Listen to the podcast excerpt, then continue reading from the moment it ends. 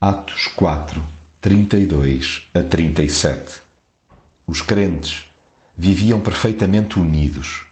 Eram como um só coração e uma só alma. Nenhum deles dizia que os seus bens eram apenas seus, mas punham tudo em comum. Os apóstolos falavam com grande autoridade acerca da ressurreição do Senhor Jesus e eram grandemente abençoados. A unidade espiritual dos cristãos expressa-se de formas muito práticas, independentemente das circunstâncias adversas que o rodeiem ou dos picos espirituais experienciados. O amor comunitário não é colocado na prateleira por força dos ânimos externos estarem exaltados, muito menos por um êxtase espiritual que disparatadamente sublime necessidades materiais objetivas. A comunhão dos discípulos de Jesus deve ser de tal ordem que a fé ganhe contornos visíveis e palpáveis.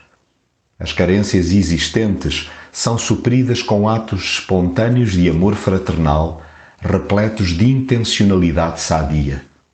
Os recursos, ao invés de manipulados, são partilhados. O egoísmo é substituído pelo altruísmo tudo fruto de uma mentalidade transformada por Jesus.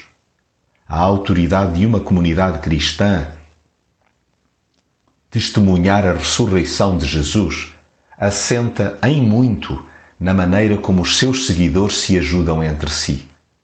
É indesmentível o poder da oração e a premência de santa ousadia para partilhar a fé, mas é igualmente indiscutível que a graça de Deus é notória quando os cristãos se amam e se doam conforme Jesus exemplificou.